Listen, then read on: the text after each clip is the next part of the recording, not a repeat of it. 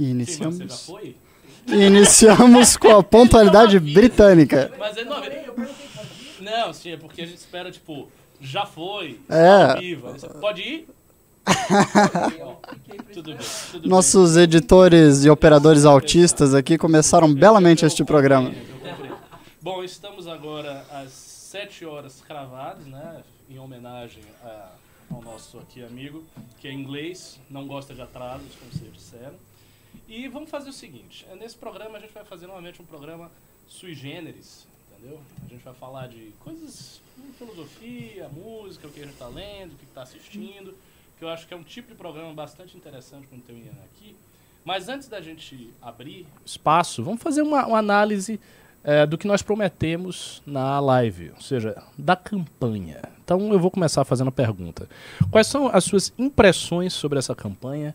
Quem você acha que vai ganhar no segundo turno? Como é que está sendo a sua visão sobre isso? Bem, basicamente, eh, embora as pesquisas estivessem tanto aquém do resultado, como nós sabemos, elas ficaram muito descredibilizadas e é muito provável que seja necessária uma investigação, sim, porque as pesquisas parecem ter agido de má fé Uhum. na sua margem de erro. Ah, você tem ainda assim o, Bolso- o Lula lá com seus 48,5 no primeiro turno, que é uma margem muito alta para ele levar no segundo turno. Ele precisa de um ponto e meio para ganhar. E o Bolsonaro ali atrás com seus 43,5, digamos, dos votos válidos, que aí precisa de 6,5 para levar no segundo turno. É claro que agora os- cada voto vale dois, né? Você só tem dois competidores, você consegue mudar ah, o jogo de uma forma mais pesada. E você está vendo uma campanha fortíssima de fake news por parte das duas candidaturas, assim, realmente muito pesada. Você tem de satanismo a canibalismo, você tem, sim, eh, andares... Você lembra das principais fake news que estão sendo jogadas? Bem, acusou-se o Bolsonaro de ser um canibal e acusou-se os petistas esse, de né? serem Como foi esse satanistas. do canibal? Eu não- eu O do canibal, assim. É, se usou uma entrevista que ele deu para o New York Times, na qual Que ele dizia que comia gente? Não, não. Ele disse que ele foi visitar uma comunidade indígena no estado do norte. E aí eles estavam preparando um sujeito que havia morrido. Nossa. para E ofereceram para ele. Ele comeu. Não, ele recusou. Mas ele, ele, ele, ele disse que o correto, o correto ali era ele ter respeitado a cultura indígena e comido. É, Ele, ele alega, ele diz, não comi, mas é, o certo É. era ter respeitado a Certo, cultura pa- deles, parecia né? Até ter- gostoso, inclusive. devia ter comido, Ele tava tá? com uma cara apetitosa. É, só que entre esses É. comentários aí e dizer que o presidente é um canibal, há uma, assim, É uma certa distância. uma né? certa distância meio óbvia, da qual o abuso é claro.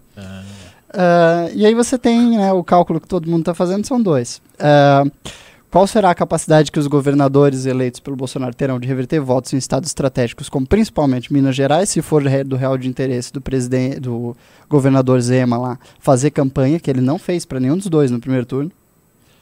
Ele vai agir assim? Ou o governador, por exemplo, do Paraná, também, que está mais alinhado ao Bolsonaro, e também não fez nenhuma campanha para ninguém no primeiro turno. Ele agora no segundo turno ele vai ter o interesse de ajudar? E os votos dos concorrentes, da Simone Tebet, do Ciro, etc., vão para quem? A Simone declarou apoio ao Lula, mas o eleitor da Simone vai votar no Lula? Não parece. Porque é um eleitor que certamente estava a favor do impeachment da Dilma, um eleitor que vem lá atrás dessas coisas todas. O, já o eleitor do Ciro, a grande maioria do, do eleitorado que o Ciro tinha nas intenções de voto migrou para o Lula. Mas esses 3% que restaram vão para o Lula, com todo o ressentimento que eles adquiriram pela campanha de difamação que foi feita contra o Ciro, ou eles vão para o Bolsonaro, em revanche? Então, esses cálculos são muito difíceis. O fato é, Lula fez 48%, 48 ponto alguma coisa por cento dos votos válidos. As chances dele vencer são objetivamente maiores. Ele precisa buscar menos votos do que Bolsonaro. Bolsonaro precisa correr atrás de um número expressivamente maior, seis vezes mais. Mas é claro, o jogo está aberto, tudo é possível agora.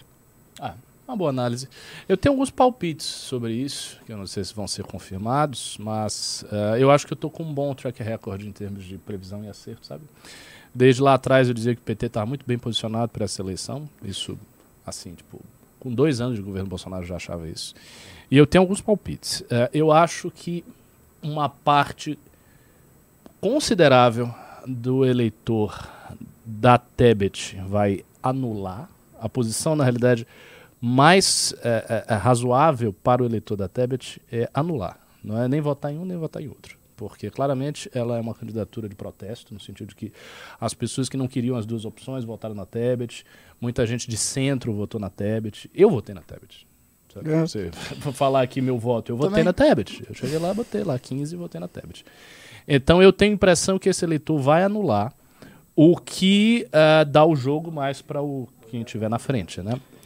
É, por essa conta, se eles anularem, você tem um número de votos uh, válidos reduzido. Reduzido, portanto, proporcionalmente acaba favorecendo aquele que estiver na frente. Que eu acho que vai favorecer o Lula, que eu acho que ele vai estar na frente. Uh, uma parte menor do voto da Tebet eu acho que vai para o Bolsonaro, mas pouco. Porque as pessoas que votaram na Tebet também, esse, essa galera de centro, eu acho que fizeram um voto muito anti-Bolsonaro. Ainda que sejam pessoas de direita, do centro e tal, foi um voto muito anti-Bolsonaro. Por exemplo, eu votei na Tebet, não vou votar no Bolsonaro. Não vou. Ponto. Não quero saber, vou anular o meu. Sim. Então eu acho que vai uma parcela pequena vai para o Bolsonaro e uma parcela um pouco maior vai para o Lula. Dado eu, que ela está apoiando o Lula. Não, não só por isso, dado que ela está apoiando o Lula e dado que assim tem muito voto de mulher na Tebet. As mulheres tem uma rejeição muito alta. E ele já tem uma rejeição muito alta do Bolsonaro. É, tem muito voto assim pró-democracia uhum. da Tebet, sabe aquele perfil do sujeito? Não, eu sou um pró-democracia e tal, e agora eu tenho que fazer uma escolha de voto útil. E eu acho que a tendência dessas pessoas é entender que o Lula é mais democrático ou, ou menos antidemocrático do que o Bolsonaro. Eu estava acompanhando, por exemplo, o posicionamento daquele Augusto de Franco, uhum. que é um cara que não, não gosta muito do MBL, mas ele fez uma pequena thread falando sobre os motivos pelos quais ele iria votar no Lula. E ele dizia que, embora ambos sejam populistas não democráticos, e ele rejeita os dois e vai estar na oposição, quem quer que é, é, vença, ele dizia o seguinte: ele dizia, olha, o risco do Bolsonaro iminente, o risco iminente do Bolsonaro para a democracia é maior do que o do Lula. Porque existem elementos de contenção na sanha autoritária do Lula que não existem na do Bolsonaro. Isso é a opinião dele, né? Tô, tô dizendo que a quais, opinião é... quais elementos seriam esses? Eu acredito, ele não especificou muito, mas eu acho que o próprio fato do PT ter um a gente pode dizer que o PT tem mais respeito às instituições, ou talvez tenha mais vínculos com as instituições. Parece fa... Eu estou especulando em cima da opinião. Eu entendo a, quem tem essa perspectiva, mas do ponto de vista real, me parece pura fantasia. Assim, ambos ah. têm as mesmas amarras e a mesma falta delas.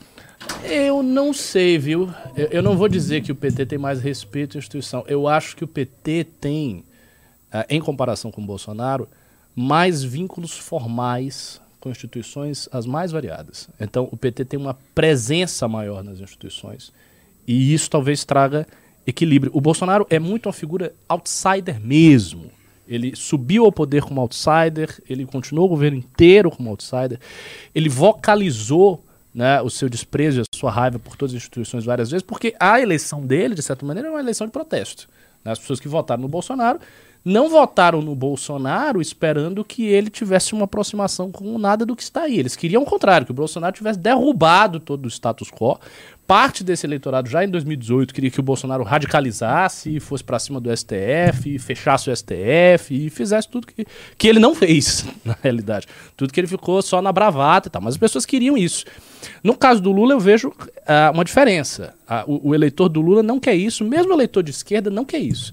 Você não vê o discurso de, não, quero o Lula aqui tomando o poder e virando ditador. Esse discurso não aparece na, nas esquerdas. Ainda que a gente saiba que as esquerdas têm críticas, até sociologicamente embasadas, a todas as instituições brasileiras. A gente sabe disso, né?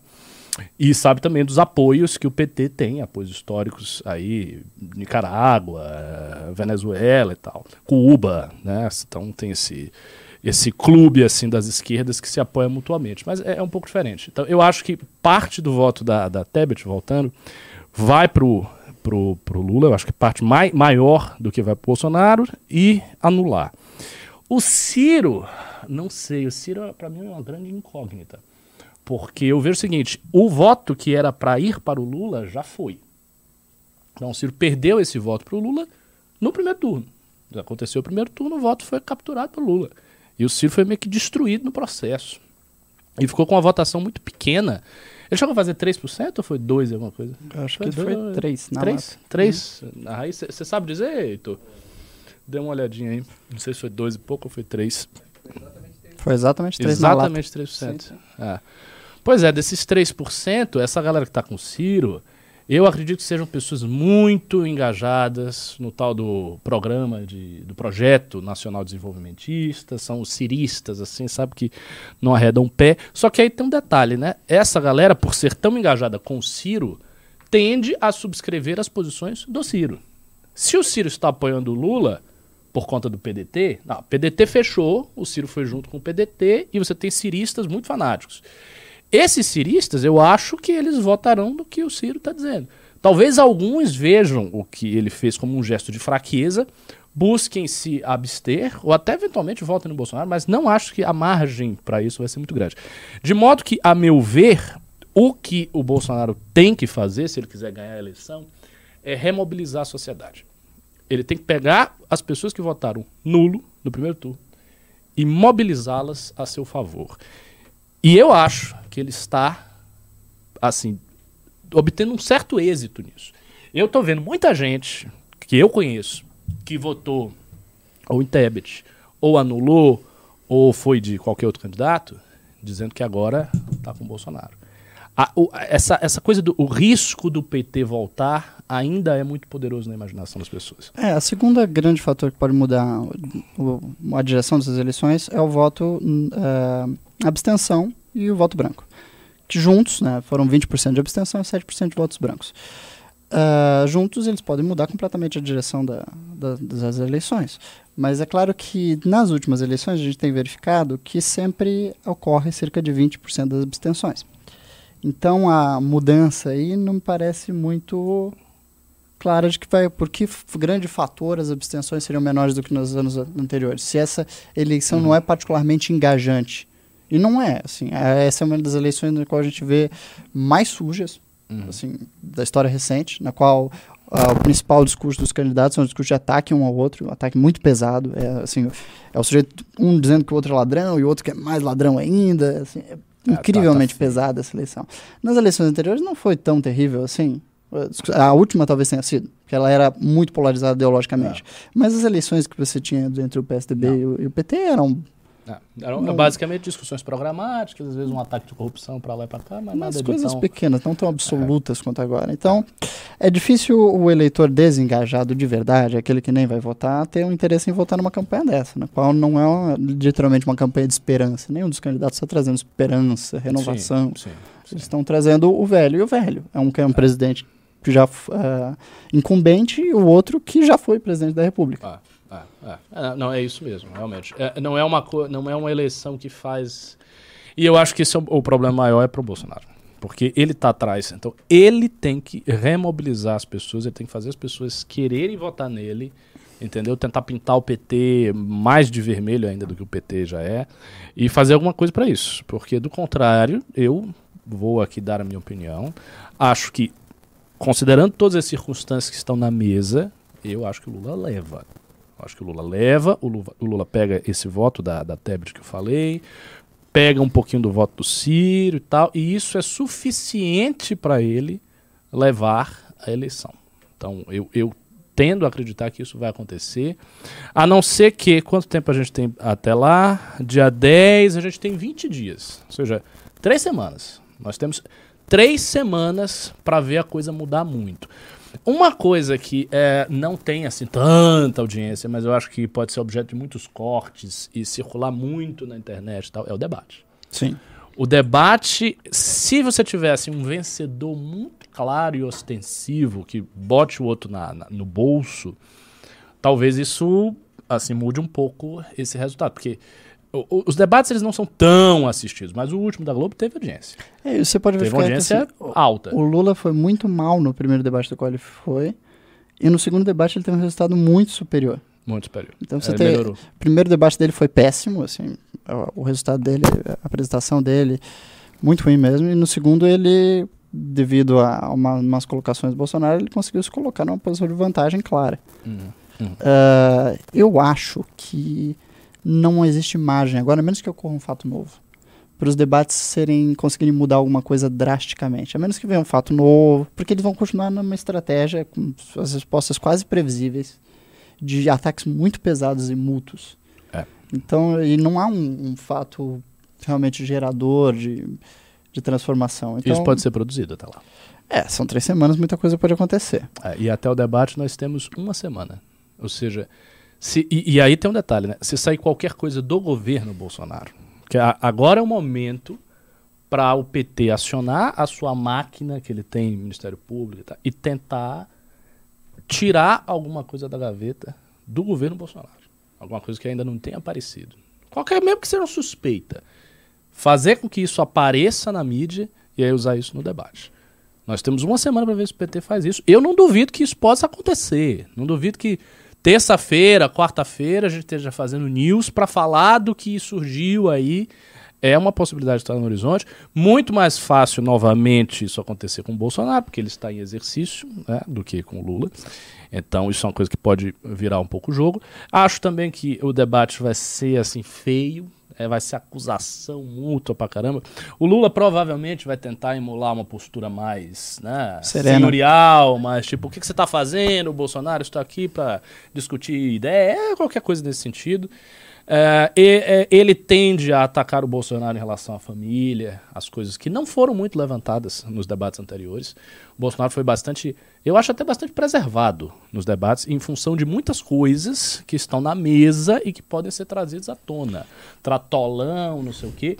E isso pode ser utilizado pelo Lula como estratégia de defesa contra as acusações que o Bolsonaro certamente vai fazer contra ele, assim, mu muito diretamente. Agora, antes da gente prosseguir, seguinte, nós temos 1.600 pessoas aqui. Vocês estão em 1.600 pessoas. E eu vou pedir para você, por favor, todos vocês que estão nos assistindo, dê uma pausa aí de 5 segundos. Dê um likezinho na live. Um like. Para ver se essa live chega a 2 mil. Ó, já tem 1.700, está subindo. Dê mais like que a gente pode chegar aí 2.000, 2.100, 2.300, tá? A gente quer uma boa audiência, daqui a pouco a gente vai mudar o assunto, vamos começar a falar de temas, enfim, mais gerais, mais do nosso gosto. E é para você ficar, faça todas as perguntas que você tiver sobre uh, o, o, o, debate, sobre a eleição e tal. E também pergunte sobre o Congresso, sobre Sim. o sétimo Congresso. Vamos falar um pouco dele. É, esse, esse Congresso ele tem sido, na sua arquitetônica, assim, montado muito pelo Ian, por mim, algumas coisas, mas é, sobretudo ele, assim, tá administrando toda essa parte de ingresso, venda, painel, vendo isso tudo com o Cauê. Então, assim, é um especialista do Congresso. E, novamente, faço meu apelo. Você precisa ir ao Congresso. Por que, que um a uma pessoa que nos assiste deve ir ao Congresso, deve ir mais especialmente nesse do que nos anteriores. Esse é o Congresso mais importante da história do MBL até aqui. Isso é muito claro. Assim, o MBL está numa, numa divisão histórica agora. A gente tem a oportunidade, sabe, de criar um novo rumo político que dessa vez vai ser verdadeiramente independente de tudo que já existiu. Ou seja, nós não estamos aliados a Bolsonaro, nós não estamos aliados a Lula. Nós estamos propondo uma terceira coisa, uma coisa verdadeiramente única e que está completamente separado de tudo mais. Ou seja, é o único grupo político que consegue, sabe, estar no debate público nacional de modo completamente independente. E é só através do MBL, com todos os esforços, com todo a, o sangue, suor e lágrimas que a gente precisou despejar, que a gente conseguiu chegar até esse ponto na nossa história.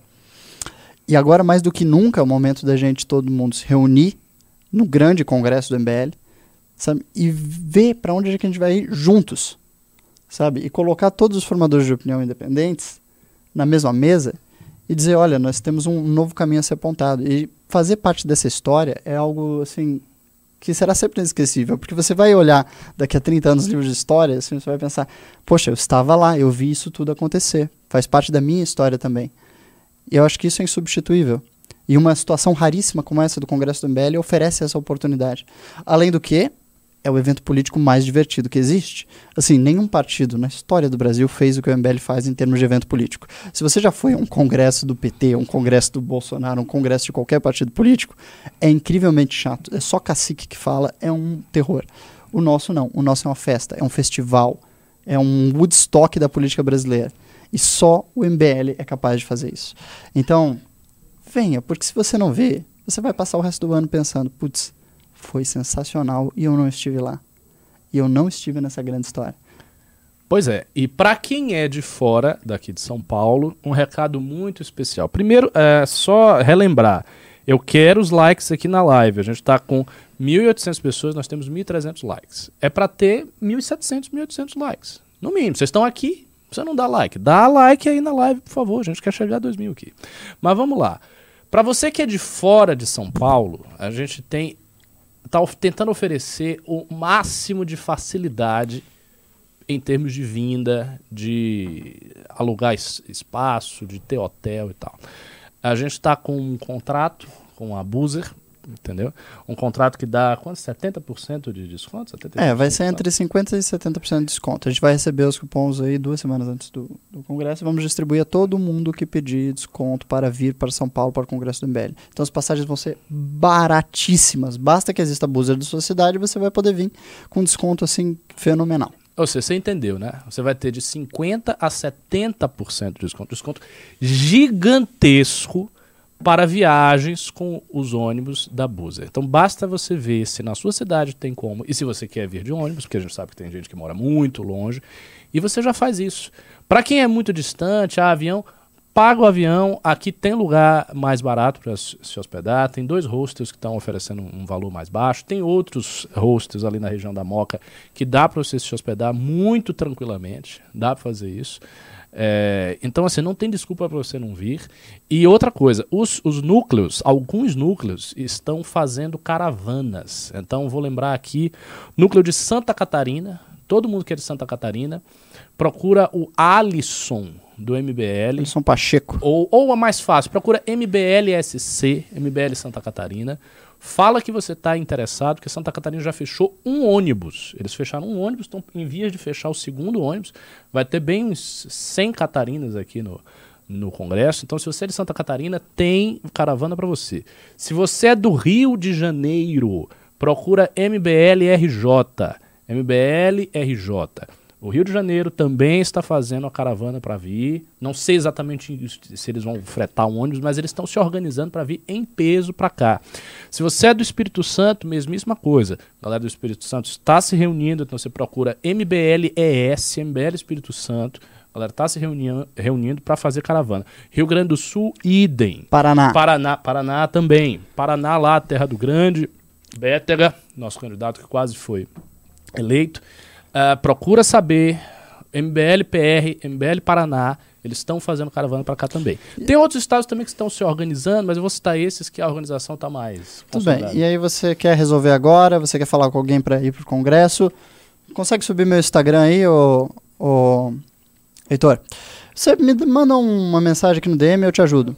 Após o news, é Garcesian. Após o news, você manda uma mensagem ali, ou manda agora, eu te respondo após o news, e a gente vai dar um jeito de te colocar dentro do Congresso. É isso manda aí. aí. a gente vai fazer todo o possível, porque a gente quer toda a militância que acompanha o news, todas as pessoas que estiveram com a gente nessa jornada desse ano, que foi um ano muito transformador, esteja com a gente lá para celebrar e ter essa experiência incrível. Então manda esse DM, fica tranquilo que eu vou lhe atender. Ah, uma coisa, tem um rapaz aqui, ele não pimbou, mas ele comentou uma coisa que eu vou dar a minha resposta clássica. Ricardo, MBL Ceará tá abandonado. Vamos lá, Samuel Daisy. Você é do Ceará? Se você for do Ceará, o que, que você tem que fazer? Você tem que entrar na academia do próximo ano e você vai revitalizar o MBL Ceará. Assim, o MBL Ceará já esteve numa condição melhor, não está abandonado. Tem alguns alunos que estão fazendo trabalho, estão trabalhando ainda uh, devagar lá. Mas assim, a gente precisa de gente esse, esse é o ponto essencial. Se qualquer núcleo do estado de vocês, você está sentindo, ah, o trabalho está fraco, eu não sei quem é e tal, faça. Entre você. Diga, ah, eu quero ser um apoiador. Manda mensagem, procure os núcleos. Vocês têm que procurar os núcleos na, na, no Instagram. Todos os núcleos estaduais têm página no Instagram. Todos, sem exceção. E praticamente todos estão ativos. Então eles estão postando coisas, eles postam os vídeos lá dos seus porta-vozes, eles estão fazendo trabalho. É lógico que em termos profissionais é um trabalho ainda, ainda numa escala muito menor do que a gente tem aqui. É, o nosso objetivo em questão de 3, 4 anos é estar tá profissionalizando pelo menos 10, 15 estados nossos. A gente vai fazer de tudo para isso. Inclusive, esse é um dos propósitos da Academia MBL. Academia MBL não é simplesmente um curso de política de uma maneira geral, onde você fala das coisas e você tem aulas. Não é isso. A Academia MBL é uma construção continuada de militância e de núcleos estaduais, porque nós precisamos nacionalizar o movimento. Para nacionalizar o movimento, a gente precisa de núcleos profissionais. Para ter núcleos profissionais, a gente precisa de aluno. Para ter aluno, você precisa entrar. Então, a, a lógica do nosso esquema é muito simples. Se você está no estado, você acha que seu estado é fraco em termos de trabalho do MBL, você é a pessoa para resolver. Você é o cara que tem que entrar e dizer: eu vou resolver, eu vou ser coordenador aqui, eu vou botar aqui a camisa e vou fazer e acontecer. Então não fique parado. Faça isso. É, vamos lá. Vamos fazer o seguinte: antes da gente virar o, o, o, tom e começar a falar de outras coisas, vamos ler alguns pimbas. Você mandou para mim, né? Bom, eu vou estar eu vou tá lendo aqui e aí a gente. Peraí. Ah, tem, tem uma quantidade aqui. Vamos ver. Dá. Uh, Cláudio Manuel do 1430, não falou nada. Diego Souza uh, do 5 reais. Kane em 2024, Kane West em 2024, Danilo em 2026. Não, eu sou um grande apoiador de Kanye West e Danilo Gentili. É. Na verdade, eu sou um fã muito convicto de, de Kanye West desde seu álbum Jesus King, que é maravilhoso. A, é, perfeito. Que me fez apreciar toda a obra dele, então eu vejo compulsivamente. Uh, My Dark que Twisted que você mais gosta dele? Nossa, uh, Runaway, que foi o single de My Dark Twisted Fantasy, é um álbum assim excepcional. Você é um fã de Ken West ou quer entender um pouco mais sobre hip hop americano, você tem a biografia dele no Netflix, feito por um grande amigo de infância dele, uh, que você pode assistir agora, se você tivesse no Netflix. Mas procure esses álbuns. Jesus King, Acho que esse, é um, esse é o único que eu vi. É, é um e esse, esse, assim, eu ouvi tipo uns quatro vezes. E My Dark Twisted Fantasy, que é um, um, álbum, assim, brilhante e que foi transformado num filme por ele mesmo. Ele fez um mini filme uh, completamente uh, fantasioso sobre a própria obra e que é, está disponível até no YouTube. Pode ficar à vontade aí para ver. É uma grande obra cinematográfica, muito bonito. E além de ser um gênio aí da, da música, também é um gênio da uh, da costura, né, do, do, marketing e da, do design. Ele é o responsável por aqueles uh, tênis Yeezys e diversas outras linhas de roupa muito boas. É claro que ele sofre de um problema mental grave. Ele é diagnosticado com bipolaridade, o que não é muito e propício ele é também, né? a um ele é, presidente. É, tipo, é, é uma doença. Considera um deus, quase. Exato. É, ele vira entre polos, né? Ora ele se considera um deus, ora ele se considera um lixo, etc. Ele quer comprar terra. É. Ele, ele quer comprar o planeta. É, ele tem, é, ele eu acho tem que vai ser um difícil, né? e o pai dele já tinha essa doença. Uh, ele é diagnosticado e ele está degenerando uh, em relação a essa doença. Ah, conforme os anos passam, estão ficando cada vez pior. Ah, tudo bem, mas agora está na moda os Estados Unidos ter presidentes com doenças mentais. É, sim. Então, tá... Pode ter um próximo, vai ter um demente, um senil, vai ter um narcisista, é isso aí. Uma hora vai chegar num psicopata completo, né? Enfim. Thomas Ramos doou 10 euros. Super pimba, Thomas. Obrigado. A estratégia do gado de pressionar influenciadores ex-leitor do Bolsonaro para votar no mito de novo me parece inteligente. Não necessariamente para convencer esses caras, mas sim o público. É, a gente pode comentar sobre isso. O Bolsonaro está fazendo isso com muito êxito. Né? Assim, várias pessoas que não se posicionaram pró-Bolsonaro estão agora se posicionando. Mas até onde vai a capacidade de fazer essa, tra essa transformação do voto? Eu acho que ele, o, o discurso do Bolsonaro que apelava e trazia esperança para as pessoas no passado era: eu vou mudar tudo. Eu sou a nova esperança, eu sou verdadeiramente contra as instituições, eu sou diferente do centrão. Hã? Eu sou o cara que vai pegar o centrão e aniquilá-lo. Eu sou o cara que vai acabar com o petismo, eu sou o cara que vai fazer tudo diferente. Eu sou o cara que não vai uh, construir uma política baseada no tomar lá da cá. E todo esse discurso de esperança para o brasileiro se perdeu. Então, a, a, o arsenal argumentativo do Bolsonaro para essa eleição está muito enfraquecido. É, o arsenal argumentativo dele se resumiu a uma coisa: eu não sou o PT. Exato. E isso é capaz de trazer esses votos? Ah, não sei. Mas assim, que esse cara tem um ponto, ele tem. O, o, realmente, o Bolsonaro está conseguindo pegar todas as pessoas que estavam ali na posição, meio em cima do muro e tal. E os caras estão declarando apoio ao Bolsonaro explicitamente. Né? A começar aí do, do amigo Fernando Holliday, que declarou apoio assim com todas as letras. Eu sou Bolsonaro, Tarcísio, com bandeira do Brasil. Não tem negócio de ambiguidade, não. O cara declarou apoio. E vários estão assim. Sim. Estão declarando apoio. Assim, explícito, não tem essa conversa, estão declarando. Eu acho, ah, assim, talvez ele consiga alguma coisa com isso. Pode ser que ele consiga uma gordurinha e tal. Eu não acho suficiente ele ter 6 milhões de votos a partir disso aí. Mas ele deve conseguir alguma gordura com isso. Tem a questão que você citou, né? Se os governadores que estão do lado dele vão fazer uma grande campanha pró-Bolsonaro, mas eu tendo a crer que seria um pouco ilógico Eu do ponto acho. de vista do governador. Porque, veja, faria muito mais sentido para um governador pró-Bolsonaro ter feito a campanha pró-Bolsonaro no primeiro turno, Sim. presumindo que ele teria o apoio, os votos do Bolsonaro e tal. Mas aí ele já ganhou, ele já está lá. Por que, que agora- ele vai fazer É, com não- o risco de se colocar como inimigo do presidente É, ele não tem nenhum num orçamento muito federalizado? Não tem absolutamente nenhum incentivo para fazer isso e tem um risco ainda envolvido, que é, o Lula ganhar e ele ter algum desfavor em relação Exato. ao governo federal. Então, assim, é- realmente é muito ilógico que os governadores se manifestem. Mas existe essa grande esperança por parte dos bolsonaristas, em particular com relação ao Zema. Agora, o que se pode ver é o seguinte: os governadores bolsonaristas que não ganharam no primeiro turno e que vão para o segundo turno. Sim. Esses, talvez o Bolsonaro consiga extrair alguma coisa. Como, por exemplo, o Tarcísio. É, mas o Tarcísio um- já fez a campanha que ele podia fazer no É, eu sei, mas aí ele pode fazer mais. Pode. Vai continuar fazendo mais, tentando puxar mais um voto a partir daí. Sim. Agora, o Lula também tem esses, esses governadores, digamos assim, com ele, né? Então, não sei. Ah, José Vitor, do 10 reais. Uma dúvida, caso o Lula seja eleito... Ó, vamos continuando mandando pimba aqui, que a gente vai ler tudo com calma. Tá cedo no programa, então vamos ler com carinho. Ah, o Lula seja eleito, ele pode retirar o sigilo de 100 anos sobre as pautas que Bolsonaro colocou. Pode. Já, já tiramos o Lula uma vez, é, visto a situação desagradável que estamos, vou no Lula. Olha só, o cara vai no Lula aqui nos Mas, mas a verdade isso pode ser um grande problema para o governo Bolsonaro. Assim, todos os sigilos que foram impostos pelo governo Bolsonaro podem ser removidos para um futuro governo. Ah, eu acho E que isso ele vai pode fazer trazer isso um enorme de novo. prejuízo de imagem, assim, Vai gigantesco. Ah, e é, é uma coisa muito provável de se dar. Eu acho que algum daqueles decretos de primeiro dia, esses estarão entre eles. É, é isso mesmo, é isso mesmo.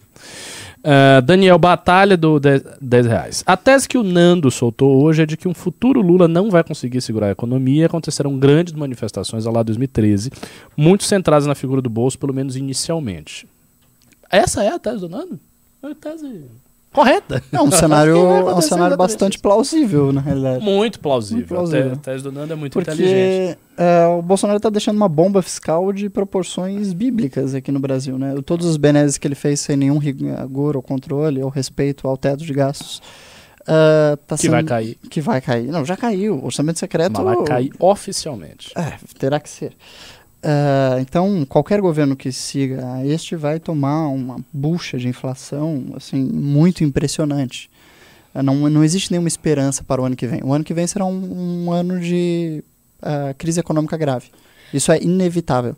É, assim, eu sempre boto um, um- um pé no ceticismo, porque eu não sei exatamente o que o PT vai fazer quando assumir. Eu vejo que o PT se encontra diante de um dilema muito grave, que é o seguinte: o Bolsonaro não precisa entregar nada. Eu já falei isso no meu Twitter. Aliás, se vocês puderem me seguir, faço várias análises lá no Twitter. Ricardo underline MBL. Me sigam no Twitter, é a única rede social que eu uso assim com certa frequência. Sigam lá. Então, o, o- o Bolsonaro ele não precisa entregar nada. Ele tem um público que vota nele, porque ele é da direita, ele não é o PT e tal. E essas pessoas vão e votam, e são patriotas, essa coisa toda. O Lula não. O Lula tem uma militância de esquerda que é muito, muito mais reduzida do que a base do Bolsonaro, e tem o povo, né, o povão, classe C e D, mulher e tal, Nordeste, muito pesado. Essas pessoas elas são muito pragmáticas, elas precisam de alguma coisa. Então, o PT precisa entregar a essas pessoas uma melhoria em termos da sua vida muito imediata. Ele não pode ficar empurrando para entregar alguma coisa daqui a três anos. Se ele fizer isso, a base dele vai se liquefazer. Então, ele precisa entregar algo para essas pessoas. Daí porque eu acho que ele vai ter atenção, muito cuidado com essa parte econômica logo de cara. Vai querer estabilizar as coisas de alguma maneira, não sei se isso é possível. E vai contar com assim, uma ingerência da inteligência dos economistas que estão ao redor dele, que é, aliás, um time muito compósito, porque vai desde gente que é liberal, até gente mais de esquerda. eu acho que vai ter uma certa dificuldade até de é, é, é, é, é, alinhar qual vai ser a linha mesmo econômica que ele vai seguir. E ele vai ter que fazer isso. Se ele não fizer, ele vai assim, sofrer Mas eu, bastante. eu discordo que vai haver uma, uma dificuldade no plano econômico. Eu acredito que o plano econômico do Lula é ortodoxia clara, é Meirelles e é o equivalente a um governo Temer. Assim. O plano inicial vai ser esse. Não As sei, condições, é claro, são mais difíceis. Mas se eu, eu imagino que seja Meirelles, ministro da Fazenda, e ortodoxia da mais clara. Não sei. Se eu tivesse dar um pitaco, eu acharia que não. Acho que ele não vai ser tão ortodoxo. Não sei se vai ser o Meirelles. Ele não chamou ainda. Não o- vai ser ortodoxo em algumas coisas. Por exemplo, eu creio que ele vai tentar elevar o salário mínimo. O que Ele vai s- derrubar o teto, ele vai derrubar a reforma. Vai derrubar o teto, vai derrubar as reformas, vai tentar elevar o salário mínimo. Ah, claro, não vai ser um governo de, de austeridade propriamente dito, Uhum. mas vai ser o mais ortodoxo possível, dentro, obviamente, das condições aí associadas. Ah, de toda forma, a gente tem alguns valores, alguns preços que vão ser inflacionados. O combustível está artificialmente reduzido, o gás de Uhum. cozinha está artificialmente reduzido. Para manter os preços nos níveis que estão, é muito difícil. Então talvez ele não seja ortodoxo. É, em algumas coisas ele vai ter que não ser. Por exemplo, eu acho que ele vai mexer na política de preço da Petrobras. Já. Ele vai chegar e vai mexer nisso aí. Eu acho que. Ah, cara, eu, eu não tô achando que o governo Lula vai ser tão ortodoxo como as pessoas estão achando. Eu acho que ele vai mexer em muita coisa. Sentindo que ele precisa. Porque assim, se ele se mantiver numa ortodoxia que está estrangulada, ele não vai conseguir fazer nada. Ele vai estar ele vai tá empurrando goela abaixo do povo a austeridade. Ele não pode empurrar goela abaixo do povo a austeridade, porque o povo já está espremido e o povo quer espaço. Quer emprego, quer, quer espaço. Quer estado acolhedor, estado de benesses e tal. Então, eu não sei, eu acho que ele pode sair bastante da cartilha. Tem uma coisa que eu já vinha falando aqui nos news anteriores, eu acho que ele pode adotar um pouco do programa do Ciro Gomes, que com isso perderá parte do seu protagonismo intelectual, inclusive, do Projeto Nacional de Desenvolvimento. Sim. O PT não é em si intrinsecamente hostil a isso desde sempre, não, não tem sentido de dizer. Não, convenhamos assim, o Ciro toma muito crédito por uma linha de pensamento muito antiga na América Muito Latina, antiga. que não é dele, ele não é, dele, criador de nada disso. é. O des- eh, desenvolvimentismo latino-americano, ele vem desde a, Dos anos 40. é, desde os anos 40, desde o, como se chamava aquela organização O- o- criada pelas Nações Unidas para o Desenvolvimento da América Latina, Qual? que foi eh, configurada por vários esquerdistas, e eles... Putz, Das Nações Unidas? é, foi da ONU para, para a América do Sul, e É, aí muitos intelectuais de esquerda se Eu sei que aqui no Brasil tinha o ISEB. Tinha o ISEB, tinha diversas instituições. Assim, nenhuma das ideias do Ciro é original. CEPAL. Do, CEPAL, dos- exatamente, os cepalinos. Do, do, do, do, do, do Celso Furtado. Celso Furtado, Cepalinos, então, nada disso é do Ciro. Muitas dessas coisas estão aí de- antes do Ciro nascer. Quer dizer, não sei, o Ciro é velho pra caramba, né? Mas, assim, desde que o Ciro era, desde que o Ciro Desde era que ele era criança, jovem. assim, desde que ele era jovem, ele tá ouvindo essas coisas. Então, acho que o Lula, o Lula pode adotar coisa disso aí. Pode, não, e vai, em grande medida. Eu acho que, assim, a- a- me parece claro que qualquer governo de esquerda vai tentar repactuar a dívida, ah, a dívida individual das pessoas com o Serasa e tal. Eu acho que isso é Uhum. inevitável e é um plano muito claro que o Lula ou qualquer outro vai atender e é uma das principais bandeiras do Ciro. Então, sim, o Ciro vai ficar muito esvaziado de, de bandeiras, mas bandeiras que, vão dizer a verdade, não são dele. Ele não inventou nada disso, ele só está tomando teses antigas da própria esquerda. É, agora pra ele que se for em cima de um projeto, isso é um problemaço.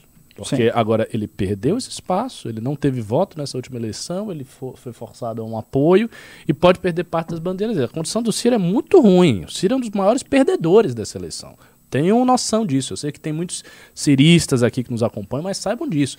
O Ciro é um dos grandes perdedores dessa eleição. É, vamos lá. É, Daniel Batalha, 2 reais. Terminando o segundo turno e Bolsonaro perdendo, acredito que muita gente não vai aceitar e vai pro pau. Bolso também não vai reconhecer e podemos ter uma invasão ao Capitólio versão tu- Tupiniquim, mas pior. É, já foi tentado, né? Algumas vezes, inclusive. Ah, por hora, apenas as tribos indígenas conseguiram invadir o Congresso com sucesso. Múltiplas vezes, diga-se de passagem. Pode pedir uma ajuda àquela índia, né? a Capalalo? É, É, recordo. Sei lá. Tem, tem uma índia do. Bolsonaro, né? Tem algumas. Não, a Guajajara é psolista. É, mas assim, claro, uma, uma invasão ao Congresso não é novidade, isso acontece, vira e mexe aqui no Brasil, nós não somos os Estados Unidos, isso não é tão incomum. É, só que nunca foi tão catastrófica assim, né?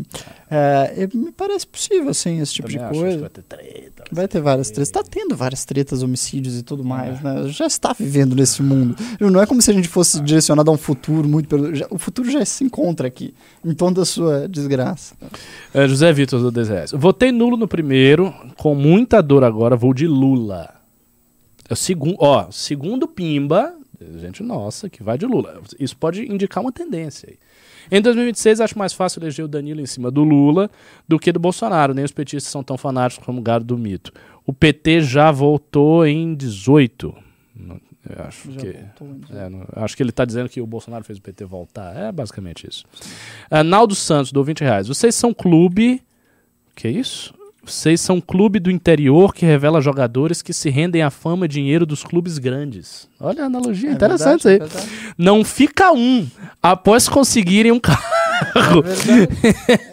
Não, o MBL é o melhor time Agora é o Rubinho que se Brasil, rendeu ao Só bolsonarismo. que é um time, assim, muito pequeno, entendeu?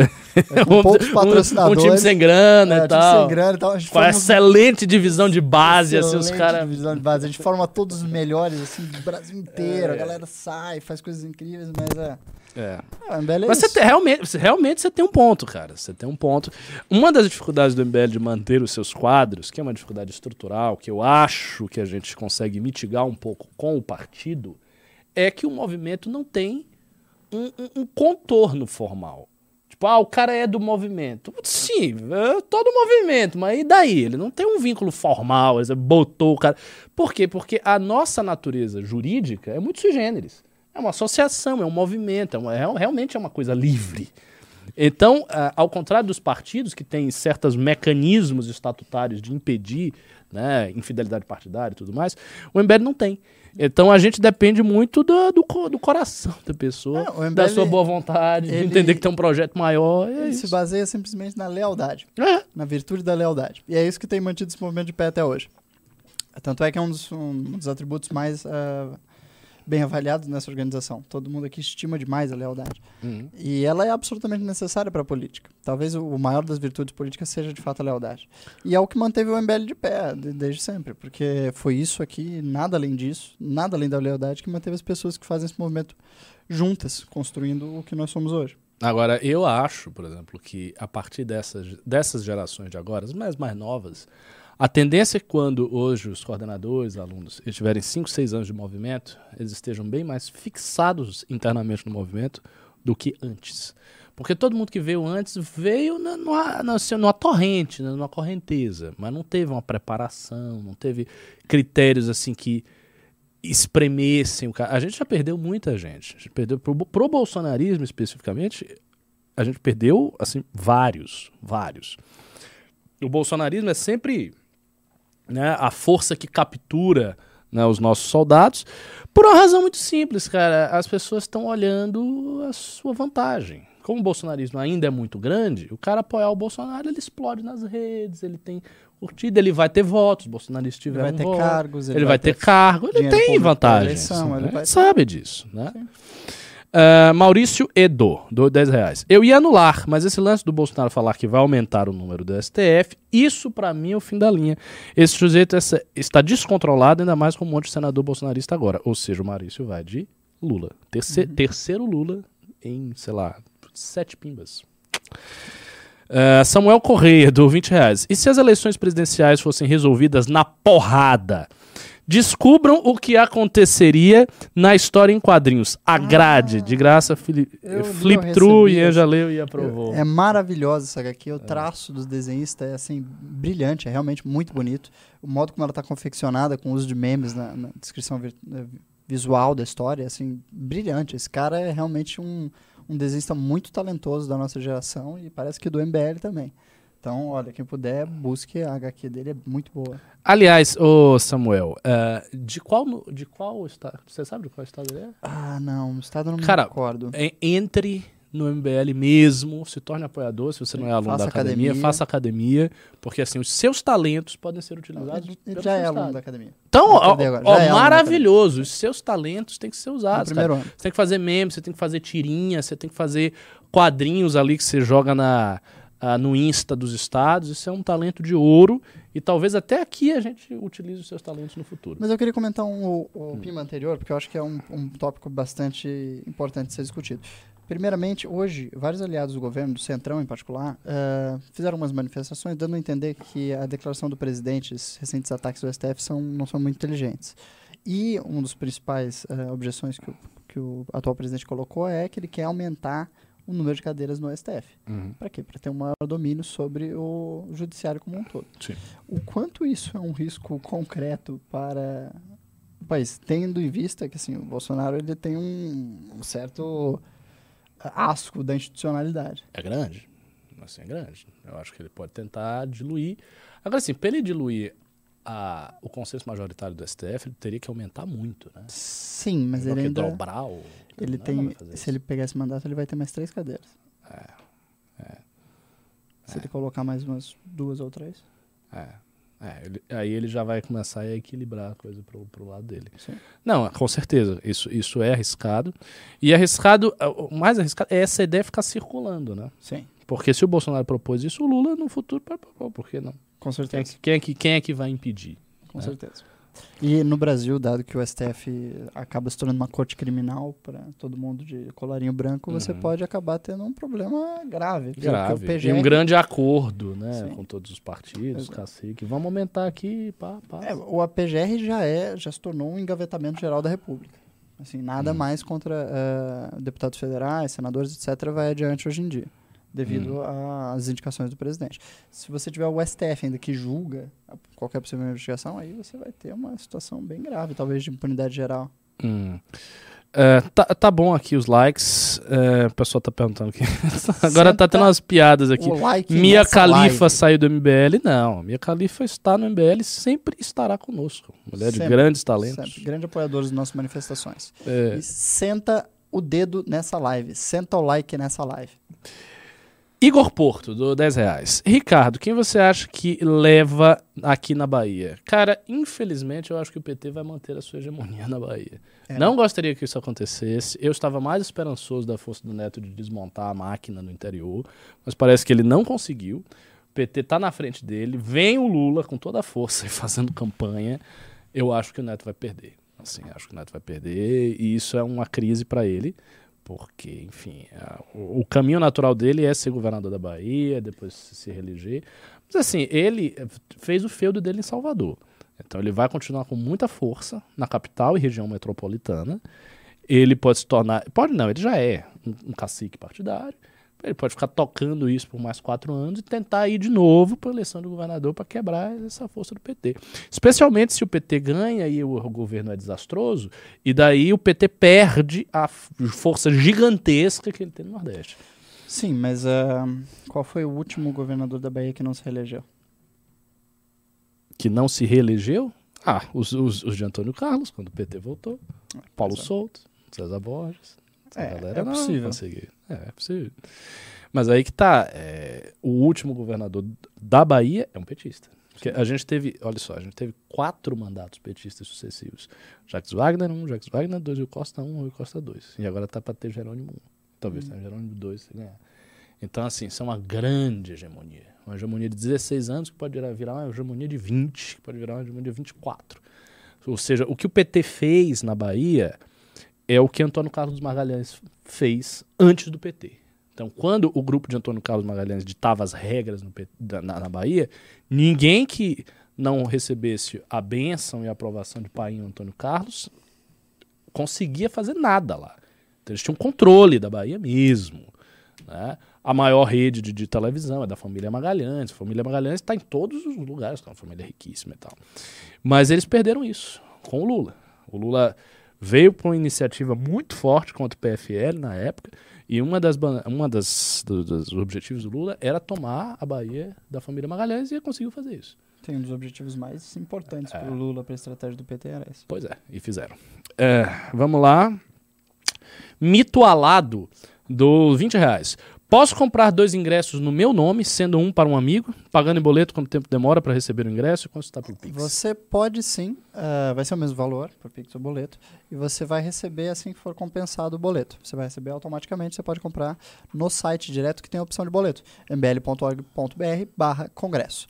Uh, você recebe provavelmente no dia seguinte, se o boleto for compensado, e está tudo certo. E você pode comprar dois no seu nome porque os ingressos são transferíveis. Então, cada um é um QR Code, você só dá o QR Code para seu amigo, ele apresenta lá e está tudo certo. Junior Just This do 10 reais. Gosto muito do Danilo, íntegro, honesto, etc. Mas não tem nenhuma experiência com gestão pública e ele vai aprender logo na cadeira de presidente. O mais preparado e sairá em 2026 é Zema até Amoedo apoia.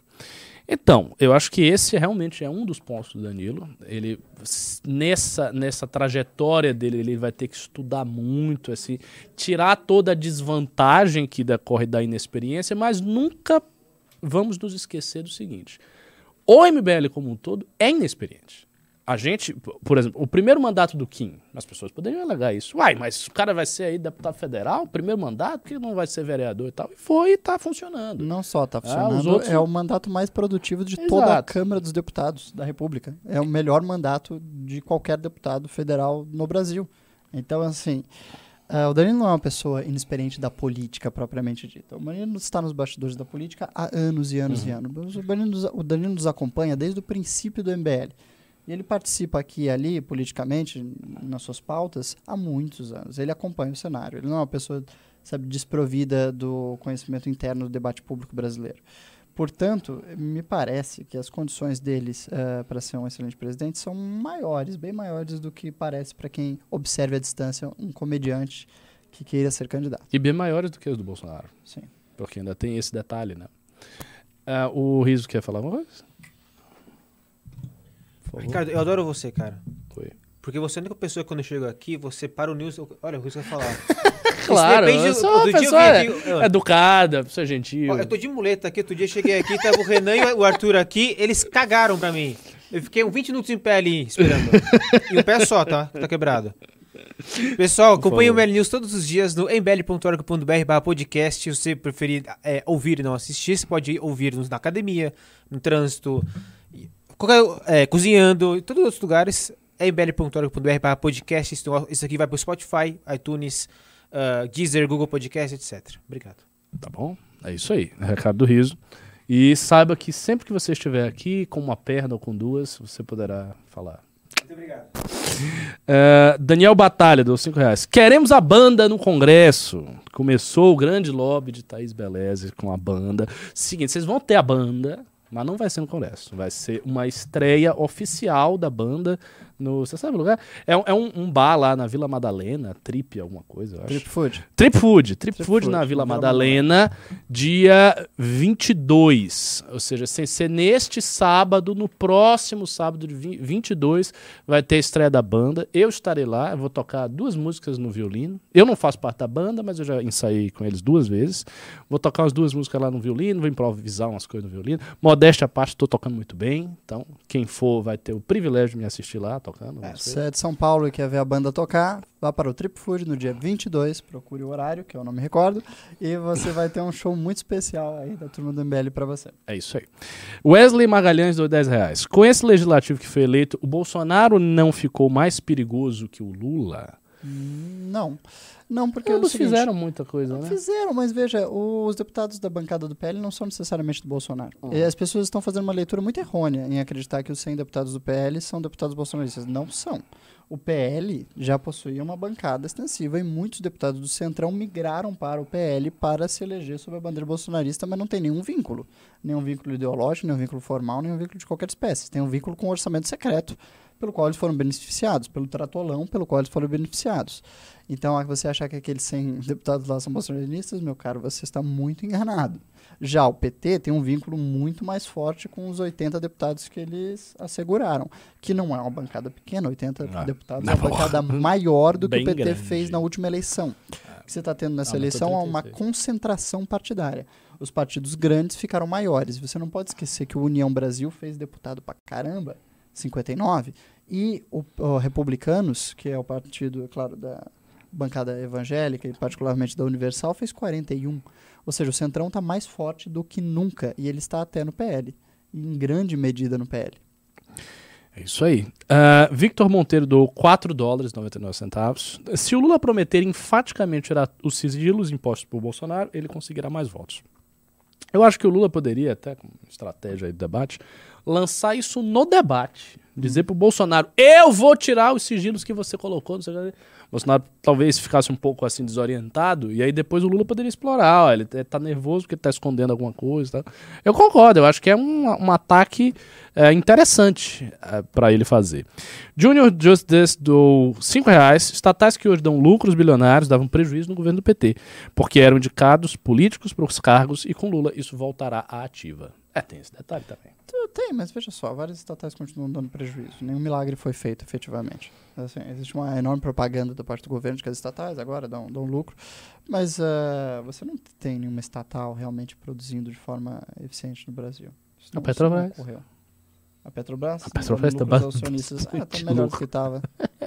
não, tá dando lucro, né? Tá é, caro, mas tá dando lucro. O Postales tá não se, se pode dizer que não. O, o Postales, o Serviço Postal Brasileiro está se gabando de ter é. tido lucro e tudo mais, mas claro, após uma grande fraude na qual o sistema de pensão deles foi todo roubado. É. Não é, Facilita, não é muito né? impressionante. Né? Uh, o Matheus Veiga, do 225 reais. Obrigado, Matheus. Boa noite. Só queria agradecer a vocês pelo trabalho nos últimos anos. Realmente somos a resistência.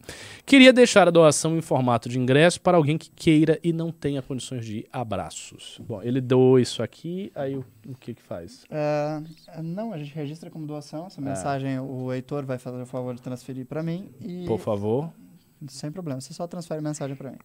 E nós daremos encaminhamento a uma pessoa necessitada, provavelmente de um dos estados mais distantes, que nós estamos fazendo um esforço para trazer as pessoas dos estados como Roraima, Amapá, etc., que tem muita dificuldade para vir, os custos de transporte são muito altos. Isso aí. Tomás Ramos do 15 euros. Janones vem falando um monte de besteira e fake news descarada. Essa estratégia é um belo de um tiro no pé. E vocês acham que a campanha do Lula vai bem ou a rejeição dele vai aumentar?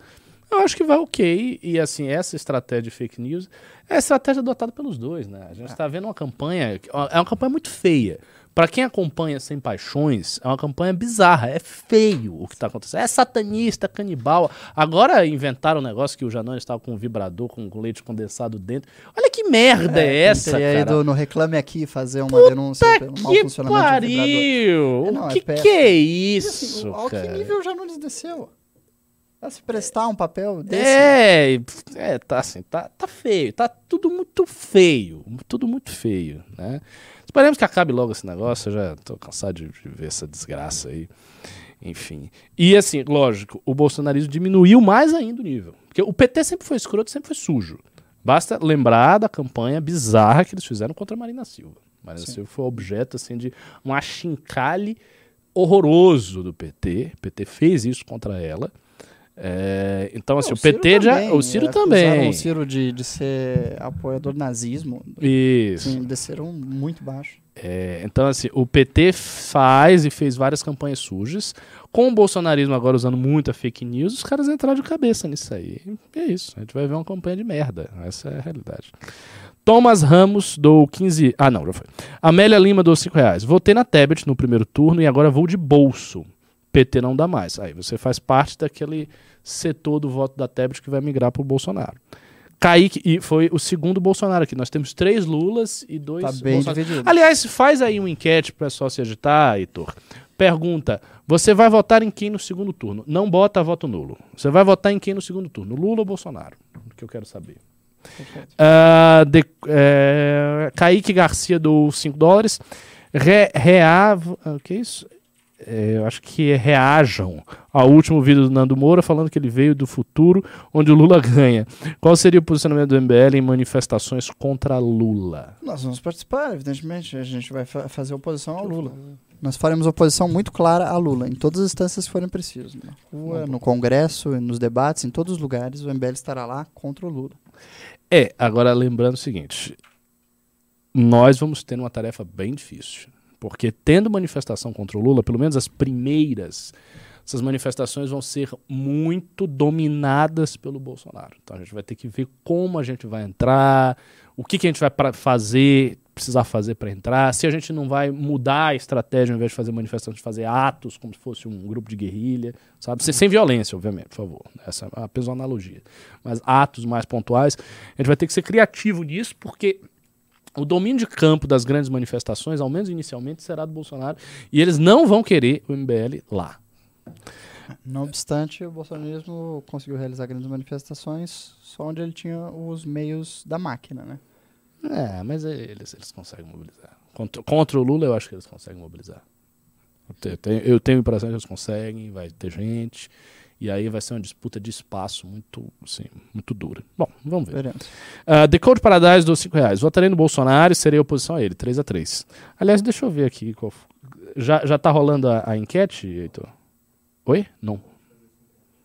Ah, por Ah, cá. o jurídico não Nossa permite. Senhora. Façamos enquetes nesse Pô, momento. que saco. Eu queria ver esse negócio. Bom, voltemos aqui. Cadê? Aqui. Ah, Eduardo Cardoso. Ricardo, tenho participado da Academia MBL em segredo. Em segredo? Segredo. Caramba. Mas agora você fez um pimba aqui, ó, tá ali com o seu nome. Mas faço a militância de todo modo que eu consigo. É possível participar do segundo ano mesmo sem mostrar o rosto ou o primeiro ano é o mais longe que irei? Então, Eduardo, olha só.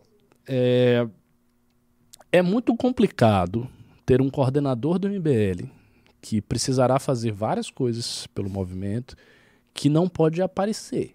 Isso assim, é uma situação um tanto contraditória. Inclusive você que está no primeiro ano, você vai ver nesta nova atividade que a gente acabou de lançar, que você meio que vai ser forçado a se colocar. O que você deve refletir é por que, que você faz esse segredo? Assim, você tem- motivos muito fortes, tipo, não, se eu falar eu vou perder o emprego, né, eu vou ser perseguido assim, de forma atroz, e, sei lá, eu trabalho com artes e todos os meus contratos vão cair. Se for isso aí, tudo bem, você pode ficar como um coordenador oculto no segundo ano, fazendo todo o trabalho de bastidores, se dedicando a isso, é, é possível. Agora, se não for um motivo forte desse, se livre dessa amarra, não tem que ter medo.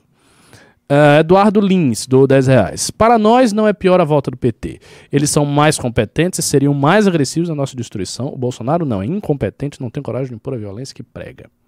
Eu não creio. O Bolsonaro é capaz de muita violência e muita. ah, como é que eu posso dizer? Muitos ataques jurídicos dos mais baixos. Assim. Então, a gana do, pelo- do bolsonarismo por destruir o MBL é gigantesca. E eles estão dispostos a passar por cima de qualquer lei para fazer isso. Então, assim, eu não sei qual seria pior. Não, não tenho essa confiança que você tem. Ah, o pessoal está esquecendo que se o Lula ganhar, ele terá o total de 10 ministros do STF indicados pelo PT. Mais o Alexandre Moraes, que trabalhou 11 anos para o Alckmin, que dá 11. Isso sim é ditadura. Um bom, um bom, Bom um argumento. bom argumento que você levantou aqui. É verdade. É verdade. O PT está se fortalecendo imensamente. Né? Sim, Ao os ministros que o, que o PT escolhe para o STF também, assim, não tem nenhum respeito pela lei. Convenhamos que eles têm sido, assim, muito abertos na sua interpretação da legalidade. Cláudio Manuel dos 5 reais. Com todas as ressalvas, a volta do Lula seria uma espécie de conclusão da jornada do herói? Com todas as ressalvas, ele botou aqui em maiúscula. É, é uma espécie de volta do herói. Assim, o herói que é um vilão, na realidade. Sim, a volta do, a volta do É a jornada do demônio. A então ele cai e tal, aí ele volta, reacende. Mas sim, sim, tem, tem realmente essa estrutura mítica aí. Everton Lopes, do 20 reais. O Ian adesivou meu carro na campanha do Arthur. Professor Ricardo, quem seriam as possíveis indicações do mito do Lula ao STF? Ah, eu não sei. O que achou da posição do Holiday e sumiço do Rubinho? É, uma posição de adesão, né? A gente discorda e tal, não vai ficar aqui metendo pau, mas acho que foi uma posição bem errada. É, uma posição errônea, mas a posição dele não é membro do movimento. Não é, não é nossa? Foi uma decisão que ele pensar ser correta. Fernando Silva, dos 5 reais. É necessária a aprovação do Congresso para a mudança de para a mudança para uma única moeda, para uma moeda única da América Latina, tanto Bolsonaro quanto Lula idealizam esse projeto. Sim, seria necessária a aprovação do Congresso, mas isso não parece nem um pouco factível. A gente vai compactuar com a inflação da Argentina de 53% ao mês. Venezuela e tudo. Isso é, é, é simplesmente irreal. Nenhum governo vai fazer isso. Isso não está. Isso não é plausível na atual conjuntura. Uhum. Maurício Edo, dos 5 reais. Quantos deputados e senadores bolsonaristas raiz mesmo foram eleitos? Sabe dizer? Ah, eu imagino que por volta do que eles fizeram na última campanha, cerca de 50 a 60 deputados. Assim, não creio que aumentou. Eu não vi quadros novos. Na realidade, eu vi quadros ah, tradicionais de outro tipo de política se tornarem bolsonarista. adequados que foram beneficiados pelo orçamento secreto, mas que não tem nenhum interesse ideológico nas pautas do Bolsonaro. Então, assim, a bancada bolsonarista é menor do que as pessoas estão interpretando. Isso é um fato objetivo, pode ser demonstrado. Agora, um, um detalhe aí também. É, Bolsonaro, ele tem um, um domínio sobre esses deputados, mesmo os bolsonaristas mais raiz, que é muito relativo. Porque as pessoas não gostam do Bolsonaro. Isso é um detalhe importante. Quem tá puxando o saco do Bolsonaro, Bolsonaro, meu amor, mito, eu tô com mito, eu tô com Bolsonaro, sou leal Bolsonaro. As pessoas não gostam do Bolsonaro, porque o Bolsonaro trata muito mal qualquer pessoa que foge um pouco da linha dele. Então, esse sectarismo, essa violência, que é uma coisa, por exemplo, que nós não devemos adotar, e é sempre importante não adotar esse caminho. Isso gera nas pessoas raiva. Elas ficam rancorosas e ressentidas, embora elas não falem nada. Elas estão ali guardando rancor. Então eu acho que se o Bolsonaro cai e começa a desaparecer enquanto grande figura, essas outras pessoas elas vão tocar a vida delas, como deputados conservadores, falando para a direita e tal, mas vão ficar muito felizes de se livrarem do Bolsonaro. Até porque hoje elas sabem que elas não têm voto por si. É, por exemplo, o Nicolas teve 1 milhão e 400 mil votos. Voto pra cacete. Mas imagine que ele começasse a bater no Bolsonaro. Bater muito no Bolsonaro. Uhum. Ele teria quanto de voto? Talvez ele sumisse. A, a Joyce teve o quê? 2 milhões de votos? Não, teve 1 milhão de votos Um e foi milhão. reduzida a 14 mil. Porque ela não Então- tinha nenhuma identidade própria, nenhuma pauta própria. Ela era apenas uma bolsonarista. Assim como a Zambelli. Se fizer a mesma coisa, ela vai ter o mesmo destino. Pois é, e você acha que essas pessoas todas estão confortáveis com isso? Elas não estão confortáveis com isso. É muito melhor você ser independente do que você ser dependente. Sim, sim. Os 330 mil votos, não, sa- 295 mil votos do Kim nessa eleição pertencem ao Kim, e Exato. somente ao Kim. Exato. Não depende de Bolsonaro, não depende de Lula, não depende de ninguém. Depende do MBL somente, que é a sua base. Uhum, ex- exatamente. É, é muito diferente. É muito diferente. Então, se o Bolsonaro sai do jogo e ele começa a enfraquecer, pode ser que essa galera comece a deixar de mão, entendeu?